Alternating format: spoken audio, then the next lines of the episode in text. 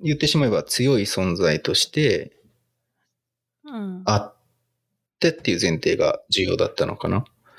さっきさんから見たらまた違うのかもしれないし、その時強いに、存在であって。うん。うんと、えー批評家の人たちが、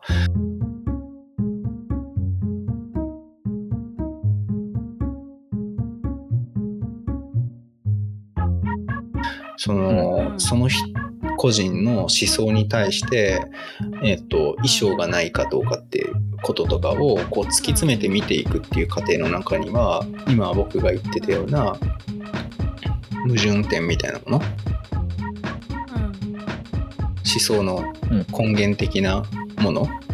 をまなざすまなざして言葉にするっていう行為っていうのは、うん。あ、のそういうことを書かれてたのかなと思うんですけどうーん。あまり伝わってないかな。うん。とてか言えてない。矛盾を見つめる眼差しっていうこと？そのそうそうそう。批評さの対象としてあるよね。それが批評、対象として見るってこと？だから、そうそうそうりょうじくんにとっては、りょうじくんが批評家だとすると、自分は批評の対象として見たときに、うんそこに発生する矛盾っていうことを、まあ、うん要は細かく見ていく中で、あの、本質的なものに近づいていくっていうことをうんうんうん考える。それが強い存在としてっていう意味。あそうですねあの受け止めてもらえる存在っていう意味での強いです。ああ、なるほどね。うんあ、そういうことね。うんうんうん。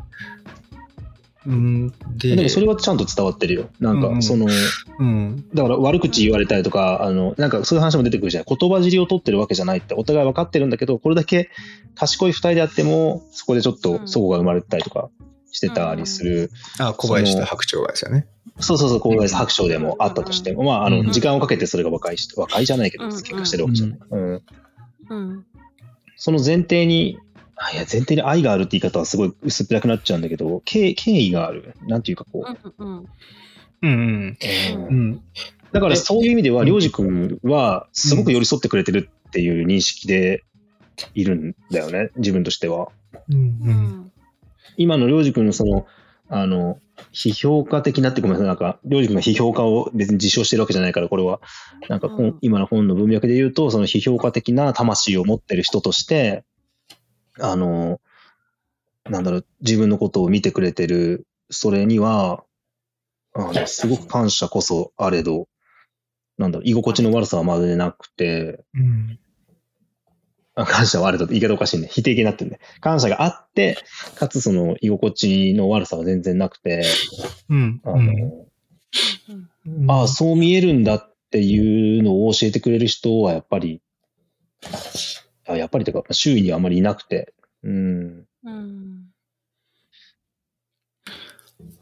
うんうん。いや、そう、すうんいや、ありがたいですけど、だからそこでその統一さを求めないっていう寄り添い方があるっていうことについて、うんあのうんそう、うんど、そこ、それはどこで、こう、区切る問題なのかなっていうことなのかな、聞きたいのが。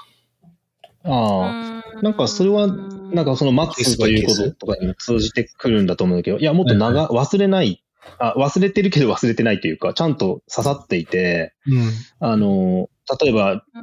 いや、あの、前回の収録があってから書く文書には、如実にそのことが痕跡として出てくる。その過去にか、あの、まだアウトする前の文章を読み返したときに、うん。そうの、ん。前回の対話を経て、いや、この言い回しは、とか、うん。これはじゃあ本当なのかなってことをすごく実考えたりとか、あの時の言葉、うんまあ、ちょっと具体的にパッと出てこないんだけど、でもちゃんと残っていくということが、うんあ答えになってるのかな。ちゃんと、ちゃんと伝わってるって言い方も、なんかすごい、あの、傲慢な言い方になっちゃうんだけど、その、何かはちゃんと関わり、混ざり合ってるというか、すごく、うんうん。うん。もううん。変容している、その前と今とでは。うん。ん。うん？話ずれた？ううん。ん。うん。うん。いうん。完成。そう、一貫変容した性？一貫性。うん。そう、逆逆にりょうじくんはその一貫性を、そんうん。な、なぜそんな求めているのかなって思ったかな、今前回私は。うーん。なんか、もしかしてですけど、今、すごい反射的に答えると、デザインってう、んその、論理的な一貫性みたいな求められる部分があるうんうんうんと思っていて、う。うんん例えばその、チラシ1枚にしたら、見る人がどの順番で読んでいけば、あの、適切にそのうん。イベントなりなんなりの情報を掴んでいけるか、で、もっと、あうの、ん。来ようと思わせるかとか、何かその目的に対しての統制されたなんか、えっ、と、情報の統制みたいなものが、あの、うん。形になってる必要性があって、それがデザインなんですけど、うん。で、最初に言った通り、あの、ワーゴっていうか、にすると衣装とか、うん。うんと、厳密に言うと違うけど、まあなんか衣装とかっていうのも、うん。こここで使われてる衣装っていうのは、そういうものから外れてるのに、何かなんかいいこと言ってる風にして聞こえるものじゃないですか。だからそういうものがうん僕はあまり良しとできないたちだなと思っていて、伝わってますかはいはいはいね。はいはい。なあ、伝わってる伝わってる。うん。なんか、だからなのかなっていうふうには思いました。今聞かれて。うんだから、うん、うん、うん、うん。でも、うん。うん。コーピング的なことっていうのは、その弱さに、弱さっていう、あの、大元に対しての統制が、理屈としては成り立たない2社を、もっと大枠では統制してるっていう意味では、あそう。の、統一感はあるんですよね。そう、うん、そう、見てる、あの、大きさが変わると、うん。一つのまとまりにして見える。うん。かなり小さな目で、虫の目で見たらかなり分裂してるんだけど、森、森とかと一緒じゃないかな。森って一つの森って僕らは呼んでるけど、ミクロ単位で見たら相当に分かれてる。うん。だからコーピングも物語、一つの物語みたいなことを書いてたっけ？わかんないけど、だっけ、だし、うん。その人が作る物語だし、そうだね。まあちょっと。やり正当性、玉に上げて合成が取れてる。そうそうそう、うんやり玉にあげてしまうけど、朝倉さんが語ってることも物語なんだけど、そうそうそう。のうん語り手の強い弱いとか、そのなんだろうな、人によって、うんう。ん あれ、何がいい？あーっと、強い弱い。ああ、強弱なのかな。いや、うん一貫性を求めるか否かのところが、いや、その物語選ぶみたいな話なのかな。ああ、なるほど。ああ、あチョイスとしてってこと？うんうんまあだから、あの、あれでしょ、だからそれがさっきのその変わり者を自称するにつながるからと。ああ、そうですね。そのその辺にも関あのわってくる。、話を広広げているようで狭めて、何も相手がその、うんそれを言っちゃったらよく言うじゃない？あよく言ってなんか印象深かったのが、いや、わかるんですけど、みたいな。それ言ったらもう話になんないんじゃないですかっていう言い方をどっかの時にしてて、うんで、でもこっちからするとそれが切実に浮き浮かび上がってきたうん。言葉だから、え、なんで？ってなったんだよね、多分ね。うんでそれが感じて、まあ、うん今のお話の流れで言うとよくわかる。うん。うんうんあの、自分もそうやって他者に感じることもあるし、いや、うんそれ言われたらもう何も言えないっすよね、みたいな。うんそれということを感じさせたんだなっていうことが。うん。うんうんうんうんうん、うん、うん、うん。かな？なんかそのことを今思った。う。うんうんんうん難しいよね。うん。いや、当たり前なんだけど。うんうん。うん。うん。うん。うん。まあ、その、やっぱり拒絶のあり方っていうのが重要だと思っていて、その、今、朝倉さんが、うん。あの、思い出させてくれた、その、さっき言ってた、えっと変わり者の話っていうのは、うん。変わり者っていうふうに自称することで、そうじゃない普通の人たちっていう作る、あの、ん言動だと思っていて、で、うんそれをするには、あの、どれだけ、インクルーシブになれるっていうか、なんていうの、包摂できるか。うん あの、いろいろな人たちうんを自分と同じものとして抱きかかえられるかどうかっていう、そこが多分僕が言ってた強弱っていう意味に近くって、うんうん。ううんーんと、いや、そこのラインで拒絶しなくてもあなたは大丈夫なんじゃないって思うことでも、便利だからとか、うんなんか理になるから、あの、うんうんうんうんうん。拒絶することで他者っていうもの、うん他者じゃなくて、悲願、悲願？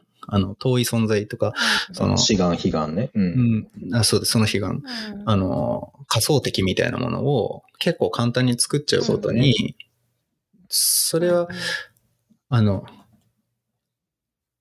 うん、なんだろう。っていうことな気がしてきた。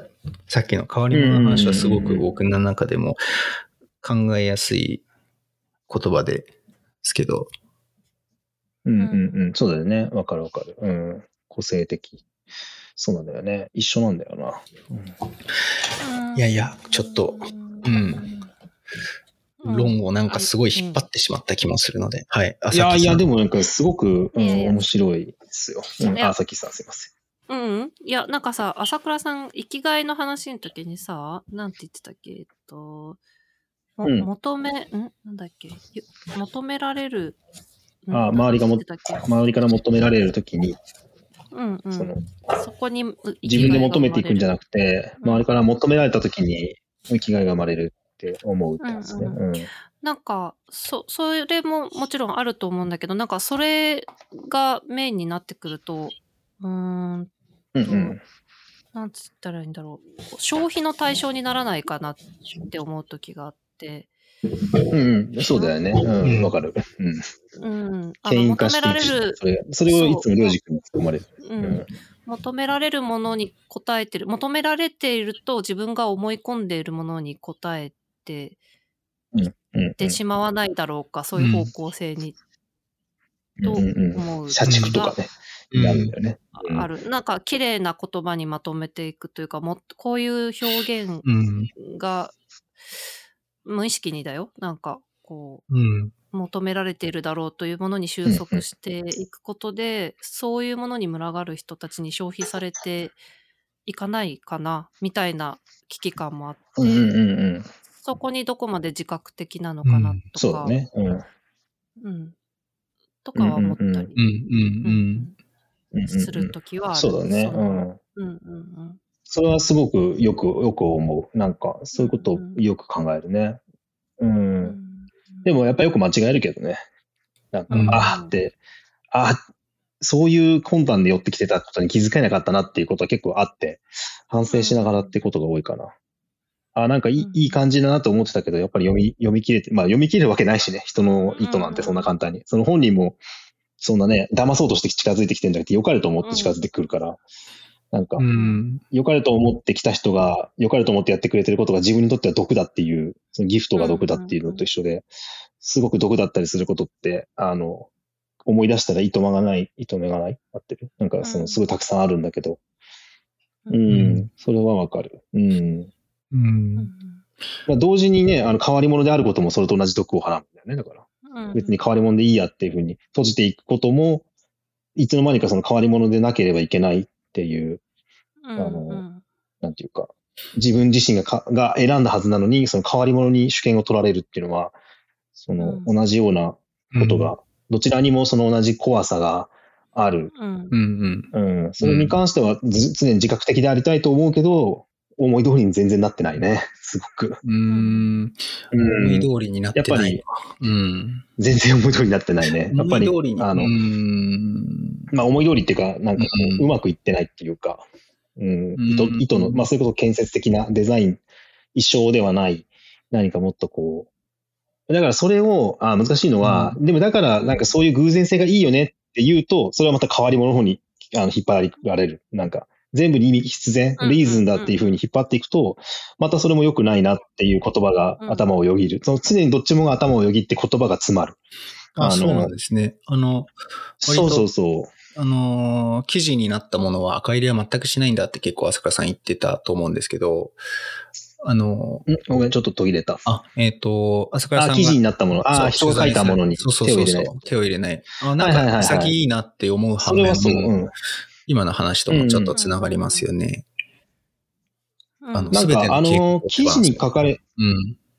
ああ、そうそう。まあ、全部はできないんだけど、なんかこう、うんあの、勘違いされる、そ、そこで勘違いされることに対してはあんまり多分傷つかないんだろう。まあ、それ性格っていうか、なんか考え方のあれなのかもしれないんいやい。や、朝倉さんが傷つくことに対してというよりかは、あの、その商品に関して言うと、えっ、と、編集側の思惑があって、それに朝倉さんも一緒に乗っかることができてしまったときに、結局、うんうん結果的に傷つくのが誰かっていう話なのかなと思おううん。う。うん。えっ、と、それは、誰が傷つくんだ？えっ、と、例えばなんですけど、朝倉さんが傷つくのか、お客さんが傷つくのかな。うん。うん。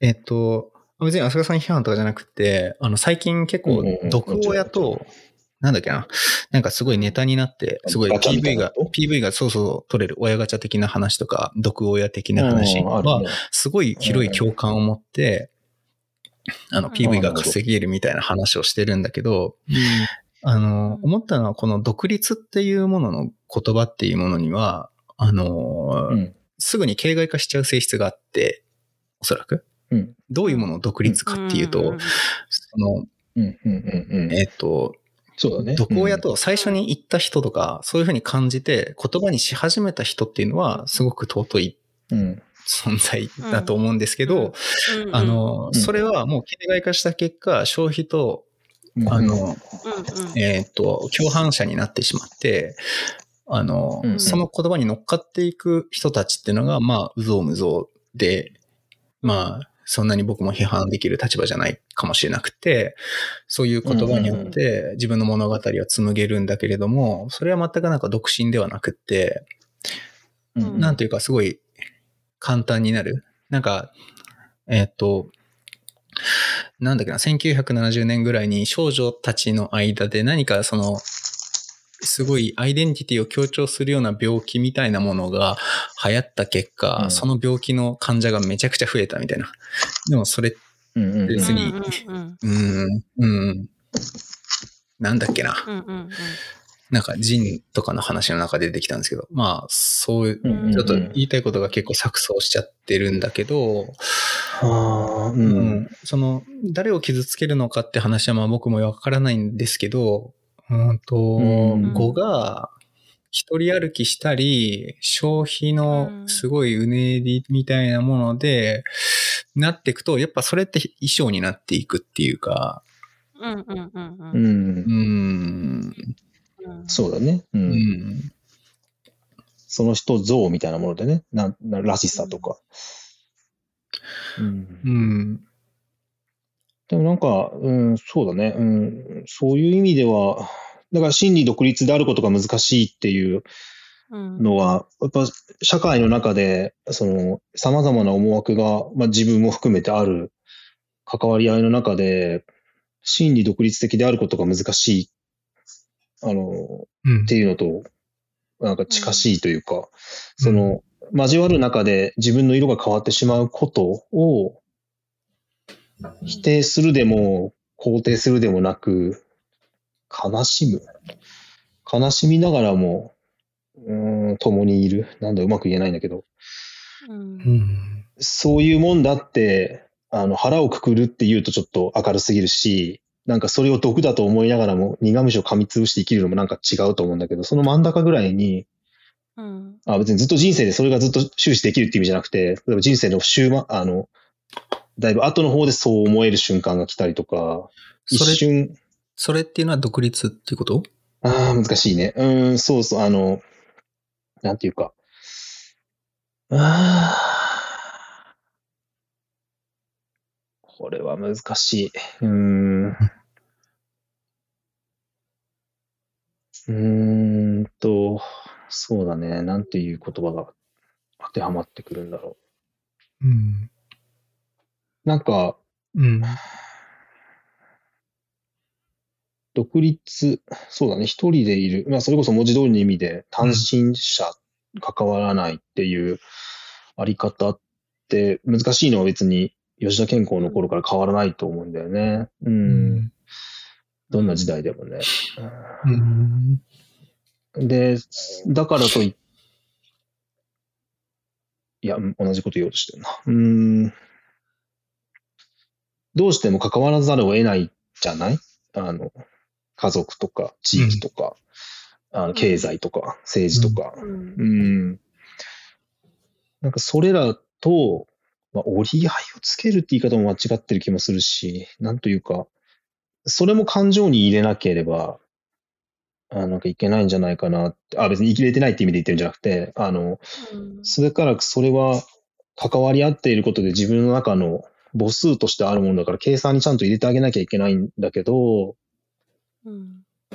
うんすごくめんどくさいことだから、どうしても、あの、わかりやすく小数点を切ってしまうというか、うんあの、うん。自分にとって都合がいい尺度で考えてしまう。で、それが積もり積もってずれていくというか、あれ？話合ってんのかな？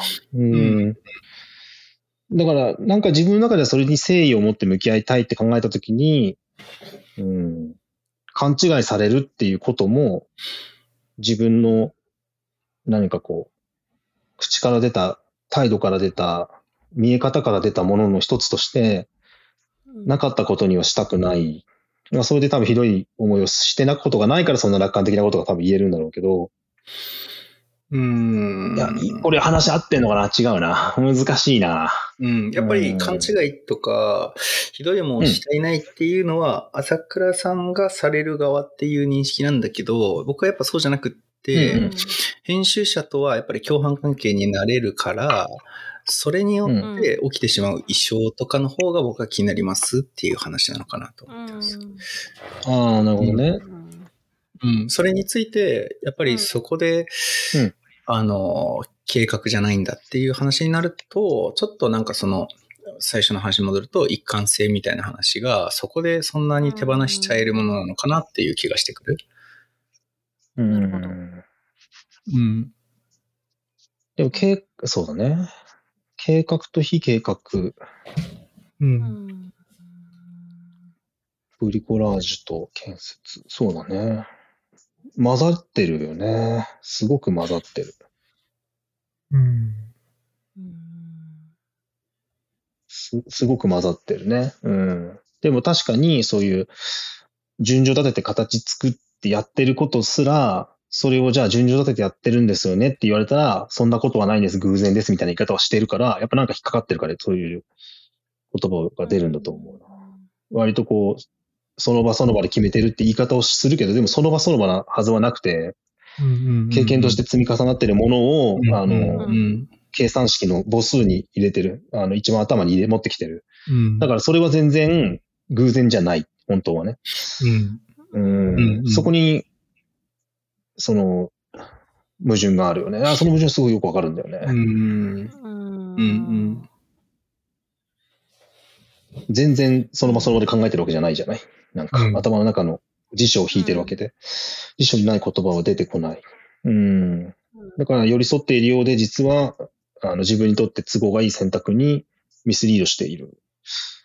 う。うんんうん。それを設計と呼ぶのであれば、それはすごく設計なんだよね。いや、多分設計なんだよ、それはでも。ううんん。そういうのが、なんていうか、その、なんていう、そういうのなんだっけ？あの、意識させないデザインみたいなのあるじゃない。なんか、うん。あの、うんうんうん傘立てと思わせずに傘を立てさせるみたいな。うん。そういうレイヤーでデザインっていうことを考えてるうん。うんと、うんなんか自分の中にもしっくりきた。なるほどうん。デザイン。だとそうそうそう、別にデザイン、そうそうそう、デザイン。それを多分なんかそのデザインとか、うん衣装とかっていう感覚で使ってる。うんなんか民芸ってそうじゃない？なんか、あ、それこそ。あの、そういうことを言ってると思うの？なんか、あの、昔から使われてきたもので使いやすいじゃないっていう言い方で、実はすごく、あの、決まった、あの、様式があるわけで、まるでなんかそれは無意識から生まれたみたいな言い方してるからさ。違うのかな？はいずれたかないや、ずれてない。なんか自分の中ではすごい、うん、繋がっちゃってるずずれてないですけど、何はない？いや、あの、アレルギーのある僕の中では言葉ですけど、ちょっと都合が良さそうに聞こえたなという。違う違う違う。よかった。じゃあ、ねなっちゃったもんしょうがないでしょ。なんか、ふっと繋がっちゃったんだ。別に、ああ、でもね、そうだよね。でも、これもこれでミスリードなんじゃないかって疑惑もあるよ。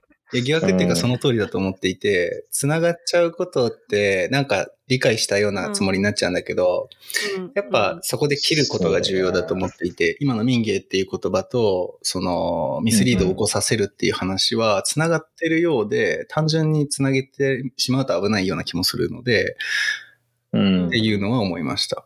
あの、まあ、都合よくっていうのはうんちょっと冗談ですけど、あの、う。うんん、あの、なんか、そこが多分無意識っていうか、なんか自分の中の、あの、意識してない構構図としてあるんだろうね。そういうふうに持っていくっていうのが。うんまあ別にその、悪いとかいいとかじゃなくて、その、と特性としてあるっていうことを認識できてる。うん。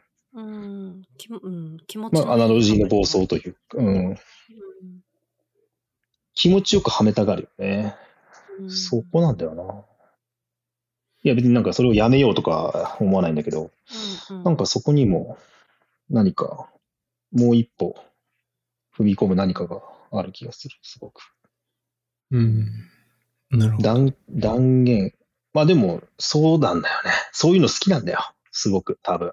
うん。なんか、言い切っ、あの、この本の中でも、あの、しななんだっけな、ちょっとなんかさっき思ったんだよね。そうやって言い切ってる節もある、あの、小林にも、何かこう、うん。こう、それは、あの、信用、信用題みたいな、信頼題だったっけな。ごめんちょっと今、うんどこかページが忘れないんだけどさ。うん。なんか、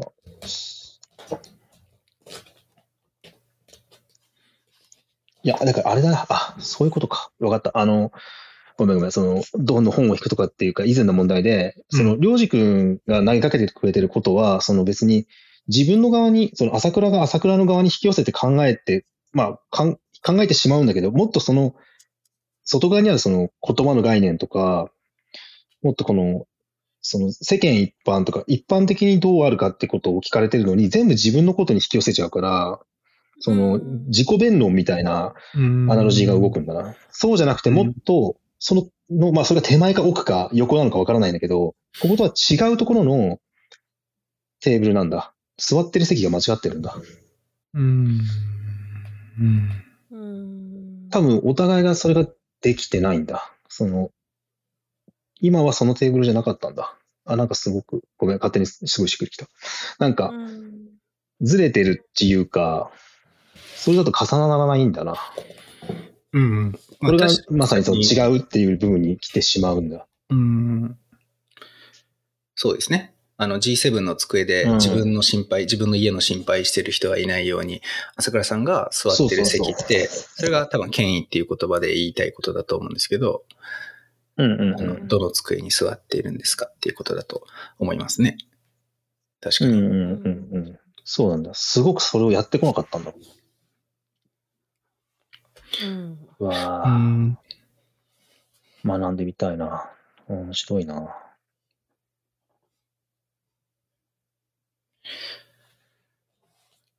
うん面白いね。うん。うん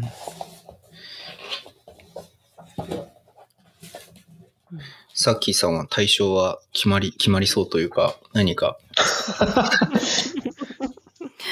いやー、なんだろうな。すごいキラーパスだった。いや、そういうことか。うん。うん。うん。まだ見えてませんけど。うん。うん。いや、まあ、ちょっとあんまりこんな乱暴に聞く話でもないような気もするけど。うん。うん。うん。もうなんか、現地民移住者っていう2章の話で言うと、あの、その語で捉えてる人たちっていうのは、あの、飛騨には少なからずいるとは思うんですけど、なんていうか、んん別の言い方とか、踏み込んだ言い方で聞いてみたいという気はします、僕は。うん。うん。あの、現地民、現地、地元民とう。ん移住者っていう、その一心にして二章の二章のあり方っていうのは、もしかしたら、割とさっきさんの立ち位置は得意、あとは、あの、多く持ってる人はおいいるとは言いつつも、なんか特殊な気もしているし、うんうんうん。なんだろう、えーっと、うーん、ん。なんか、私は、まあ、き離婚をしない限りは多分、現地民になっていく人間なんだけど、うん、でも、う、うんーんと、基本的精神は移住者にあって、うん。なんかそこの二重性があるんだけど、うーん、なんだろうな。その、なんかここにずっといるとは限らないしって言える身軽さっていいいいな、うんみたいなのもあり、うーん、うん、でもそ、そこの、うーん、なんだろうな。なんつったらいいんだろう。うん、うーんそれを言えちゃえない、うーん、苦しさもあり、うん、うん、良さ、良さっていうか、なんつったらいいんだろうな。うん。うん。うん。なんだろうな、そこの、でも私自身もよく考えたら別に離婚してどっか行っちゃってもいいし、離婚しなくても別に別居してどっか行くことなら今の選択肢なら全然今の現代の生き方としてはあるんだけど、うん、あの、うんうん。うん、それを言え、それを選択できない自分とか、うーん、うん、うん、なんだろうな。なんかね、うまく言えないんだよ。うん、うん。うん、うん、うん、う、うんんうんうんそれをはっきり言えない、言え、言えてる人と私みたいなところもあるのかな。うん。言えてる人と私？うん、なんだろう、えっ、と、うーん、ここに骨をうずめますって言い切れる人もいるし、いや、うん、うん。あの、い何年いるかわかんないしって言い切れる人もいるんだけど、私はその両、どっちサイドにもいけないみたいな、うん。なんか、なんか、うんうんまだふわふわしていうんうんて、うん、うん、なんだろう。うん。うん。うん、うん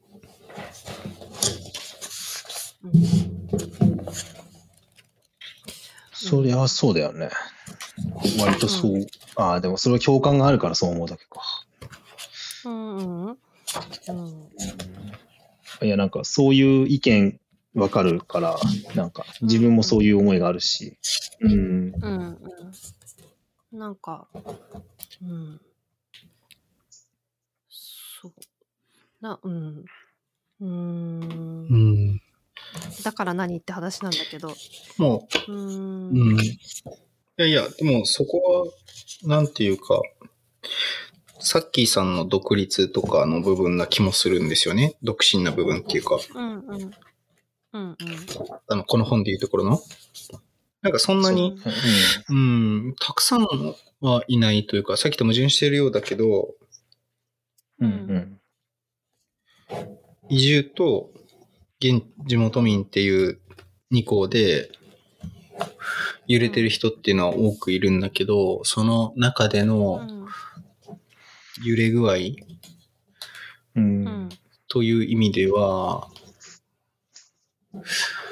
やや、あなんていうのかな。ちょっとうまく言えないけど、でも、なんかあんまりいなさそうでいるんだけど、うんただ、歴史的に見るといいる、いそうな気もする。うん。だからそれは小林が白鳥に求めたものとか、あの、うんうん。みたいな感じで、過去に飛騨に嫁いできた人とか、そういう文脈とか系譜？まさに、そういうのっていうのは、さっきさんがなんか対象とするものなのかなとかってちょっと今話を聞いていて。うんうんうん